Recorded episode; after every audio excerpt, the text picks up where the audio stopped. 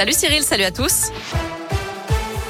À la une, partout l'épidémie accélère et le virus reprend du terrain. Ce sont les mots de Gabriel Attal, porte-parole du gouvernement, qui constate qu'il y a quatre fois plus de tests positifs parmi les non vaccinés que parmi les complètement vaccinés. Gabriel Attal confirme aussi que nous sommes bien entrés dans la cinquième vague. L'hôpital est le juge de paix de notre gestion de l'épidémie, apprécie-t-il, ce qui laisse entendre que des mesures pourraient être prises en fonction de la saturation des hôpitaux. Selon Jean-François Delfrécy, le président du conseil scientifique, le système de soins devrait pouvoir faire face à cette cinquième vague si tous les outils comme la vaccination et les gestes barrières sont utilisés au maximum. 20 000 nouvelles contaminations ont été enregistrées hier, un record depuis plus de deux mois. Jean-François Delfrécy plaide également pour le retour du port du masque partout. Dans l'actu locale, deuxième victoire pour le docteur Leloup à Issoire. Ce médecin mois amputé d'une jambe ne peut plus accéder à son lieu de travail depuis neuf mois, faute d'aménagement pour son fauteuil roulant. Son employeur, l'association Addiction France, contestait son aptitude au travail. Les prud'hommes avaient donné raison au médecin une première fois. Et selon la montagne, l'employeur a été nouvelle fois débouté par la cour d'appel de Rion qui affirme que le médecin est bel et bien apte à exercer et que son employeur ne peut se soustraire à ses obligations légales vis-à-vis -vis du handicap.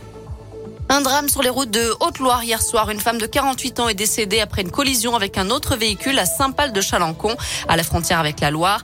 D'après le progrès, l'autre conducteur âgé de 18 ans aurait d'abord quitté les lieux avec sa passagère avant de se raviser. Une enquête est ouverte. À retenir aussi cette agression en gare de Vichy. Dimanche soir, une femme de 45 ans aurait été suivie à son insu jusqu'aux toilettes de la gare. Lorsqu'elle a fermé la porte, l'individu se serait introduit dans les toilettes avec elle avant de la violer. Le suspect, un demandeur d'asile de 32 ans, a été interpellé et mis en examen pour viol et agression sexuelle.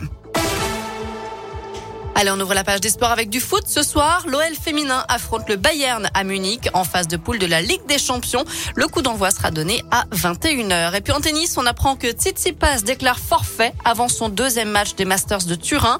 Il souffre d'une douleur au coude.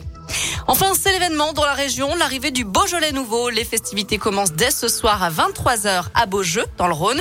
Mais pas de défilé de tonneaux à cause de la situation sanitaire. Attention, je rappelle que l'abus d'alcool est dangereux pour la santé, à consommer bien sûr avec modération. Demain, Julien de Normandie viendra déguster le millésime 2021 lors d'une visite dans le Beaujolais. Il vient rencontrer des vignerons et visiter le centre de recherche vitivinicole Sicarex qui mène des expérimentations pour lutter contre le changement climatique. Voilà pour l'essentiel de l'actu. On jette un œil à la météo pour cet après-midi. Ça s'est bien rafraîchi, vous l'avez senti.